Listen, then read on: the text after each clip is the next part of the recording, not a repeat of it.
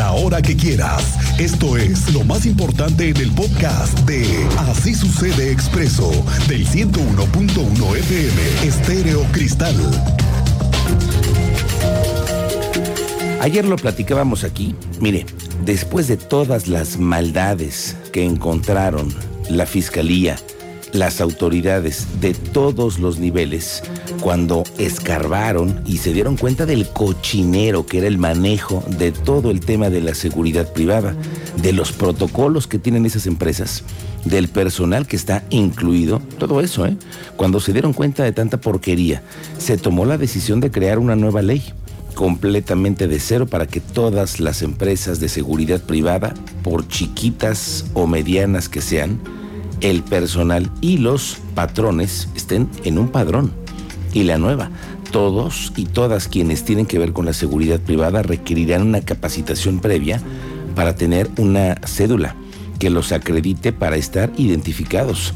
Una nueva ley que es la que intenta meter en orden a tanto escolta que anda suelto en la calle, que se dicen ser ayudantes de altos funcionarios, de empresarios de dudosa procedencia y que andan armados y que luego andan haciendo travesuras y nadie sabe ni quiénes son.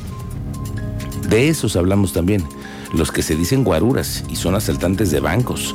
Es decir, hay mucho detrás de esta nueva ley para regular a todos y ojalá que también se regulen los horarios de trabajo de tantos vigilantes de tantos vigilantes que además nos hacen el favor de escucharnos.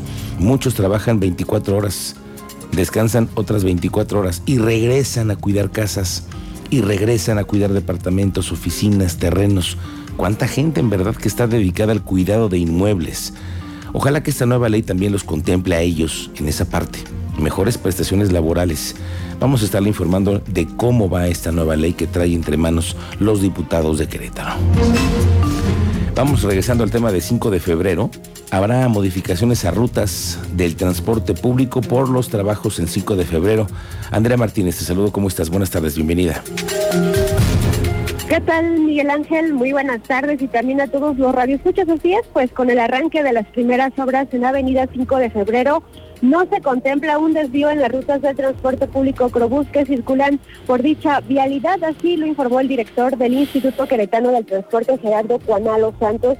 Bueno, afirmó que eh, pues la ejecución de las obras para la construcción de dos megacisternas en esta vialidad no implicará quitar tampoco paradas de autobuses a la altura del puente de Carrillo.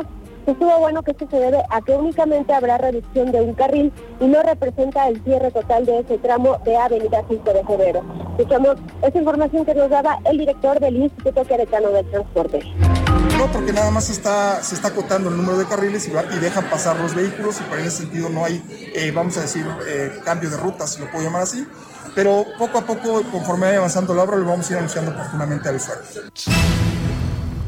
Bueno, hay que recordar que pues las primeras obras de 5 de febrero que serán en materia pluvial arrancarán el próximo 29 de junio y se estima que tengan una duración de cuatro meses. Y bueno, adicionalmente el titular del Instituto Queretano del Transporte admitió que cuando inicien las obras de reingeniería de esta carretera, ya se, refiriéndose él a las obras más grandes, entonces sí podría haber una modificación en las rutas, por lo cual, bueno, señaló que se analizarán las mejores vías alternas y que con anticipación se anunciarán a los usuarios los cambios que se podrían implementar para que tomen sus previsiones y así pues afectar en lo menos posible su movilidad. Esta fue la información Gracias, Andrea. Efectivamente, creo que es la clave. Anticipación. Con mucha anticipación, si a todos los usuarios del transporte se les informa de los cambios en las rutas, será menos la problemática. Eso es comunicación, ¿no, Cristian? Sí, señor. La gente encargada de divulgar todas las estrategias, ojalá que hagan su chamba, que lo digan con anticipación anticipación. Eso es lo que va a ser la fórmula correcta para evitar tantas quejas, porque quejas hay todos los días con el transporte público y cuando llegan las afectaciones pueden ser más. Ya lo veíamos adelantando, es una realidad, habrá afectaciones además para todos. Y le recuerdo que las obras comenzarán a finales de junio. Hoy, justo en este momento, se están dando los temas administrativos de qué empresa recibirá tremendo obrón, tremendo obrón que van a hacer en 5 de febrero. Oye, ¿usted cómo le ha ido con la reconstrucción del puente de Santa Bárbara? Me dicen los vecinos que han sido bastante ágil la obra, no tan, vamos, no tan invasiva, porque se va a llevar todavía un buen rato y ahora vienen los procesos de armado de la nueva estructura. Pero mire, el secretario de Desarrollo Urbano y Obras Públicas, el mero encargado de esta obra, y todas las del gobierno, Fernando González, reportó que a 45 días de que inició la construcción del puente de Vial Santa Bárbara, van en un 40%.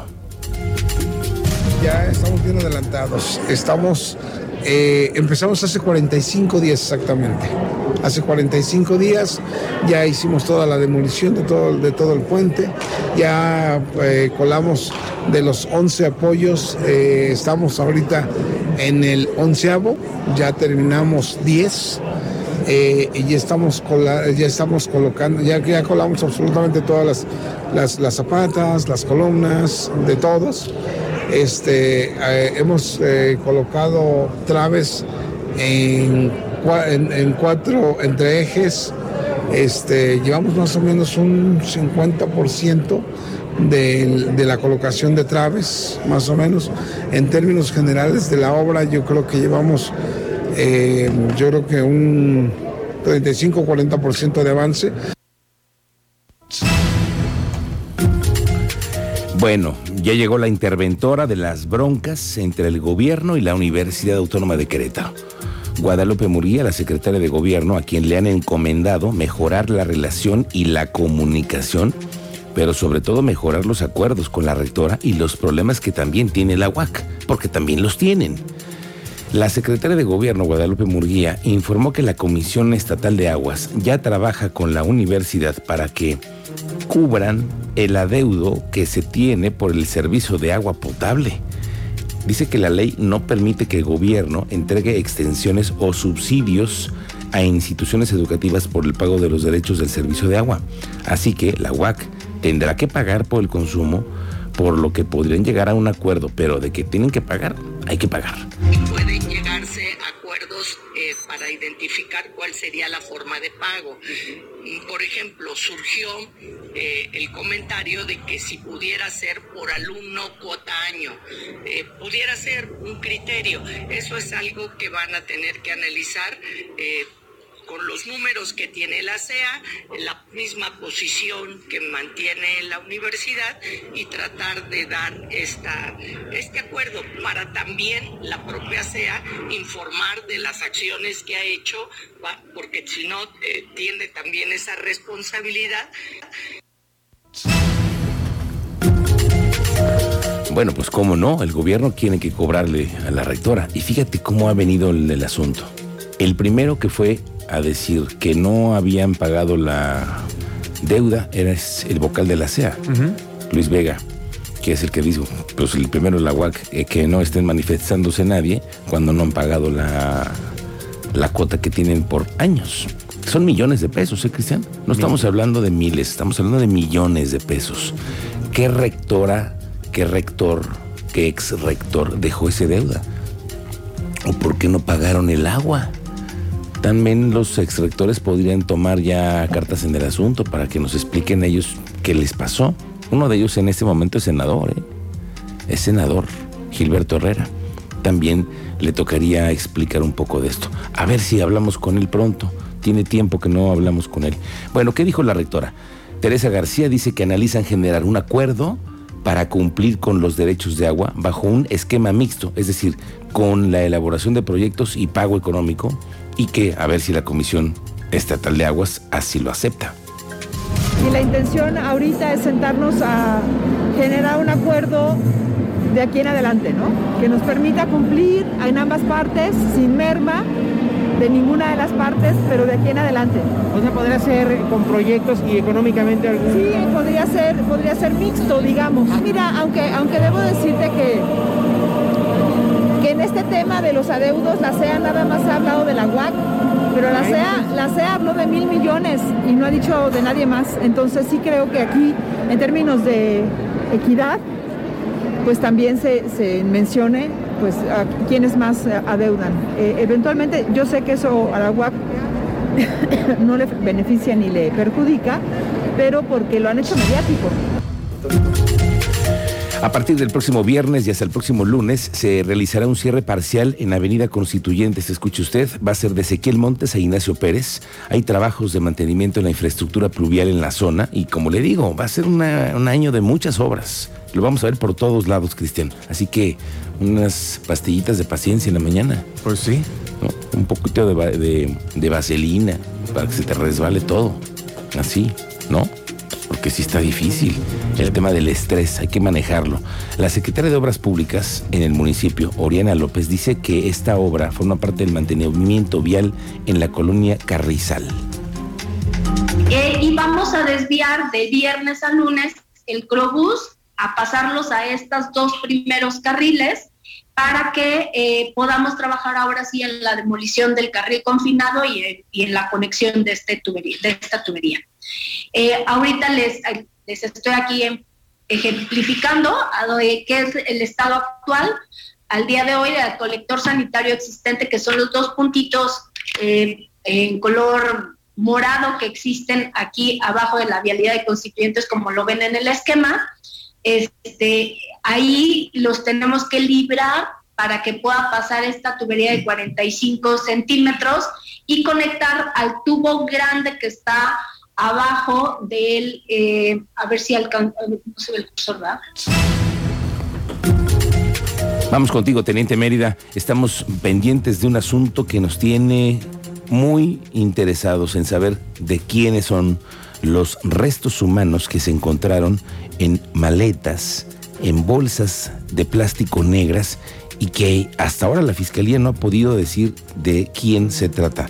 Teniente Mérida, tú siempre sabes más. Cuéntame. Tardes, tardes a nuestro auditorio.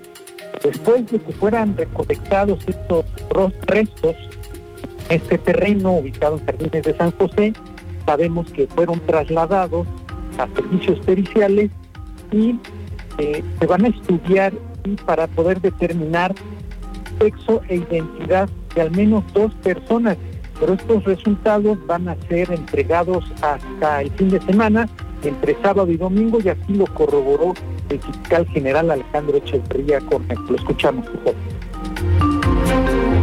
Es una investigación que deriva precisamente de una carpeta que se inició en esa, en esa unidad y que nosotros hasta que no tengamos la certeza de genética, que probablemente sea el fin de semana, sábado, domingo, estaremos en condiciones precisamente de dar más información.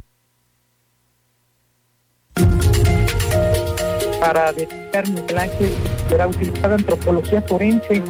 La antropología forense es una rama de la antropología física es la encargada de la identificación de restos óseos humanos o que aún conservan partes blandas. Los restos se diferencian taxonómicamente de otros elementos óseos no humanos. Estaremos muy pendientes de los resultados del fin de semana que el fiscal ha corroborado que serán entregados el sábado y domingo Miguel Ángel. Bien, teniente, más tarde en tu parte de novedades daremos un poco más de detalles de lo que encontraron los fiscales al momento de la denuncia sobre la aparición de estos restos humanos. Porque yo me pregunto, Cristian. Sí, señor. Una cosa es un homicidio, pero ya que llegues a tener el pensamiento de ir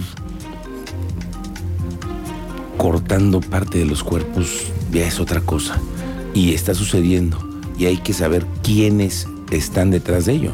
Si la fiscalía sabe quiénes son. Vamos a estar pendientes de este asunto. Oiga, le digo que se implementó el operativo Corregidora Segura en Santa Bárbara. Hay elementos policiales. Hicieron contacto con una camioneta. Llegaron ahí, estaban dos masculinos. Cuando llegaron por la presencia de las policías, quisieron evadir y retirarse del lugar, escapando. Les marcaron el alto y cuando los cacharon, los localizaron con bolsas repletas de lo que parece cocaína y anfetamina. Tome usted todas las consideraciones. Colón sigue siendo una oportunidad para el crecimiento de Querétaro. Créame que muchos inversionistas están teniendo sus planes en Colón. Hay una nueva escuela, hay una universidad y solo por el simple hecho de tantos empleos dedicados al tema de la aeronáutica. Recordemos que el aeropuerto está en Colón. El mantenimiento y todo lo que conlleva el alcalde de Colón reportó que recientemente más de 5 mil empleos fueron creados últimamente. Se, va, se acaba de inaugurar los laboratorios, eh, eh, este, unos laboratorios importantes. Se va a inaugurar también, o se acaba de, de concretar la empresa de Unicornio, que es esta de Cabac, de los, de los autos. Bueno, las que van hasta el momento, eh, pues son varias que están generando alrededor de 4 o 5 mil empleos hasta el momento. Está el presidente de la República posteando en su cuenta de Twitter, me reuní con el gobernador de Querétaro, Mauricio Curi, y su jefe de gabinete, Rogelio Vega. Ojo, ¿eh? A Rogelio Vega ya lo recibe el presidente de la República y al gobernador.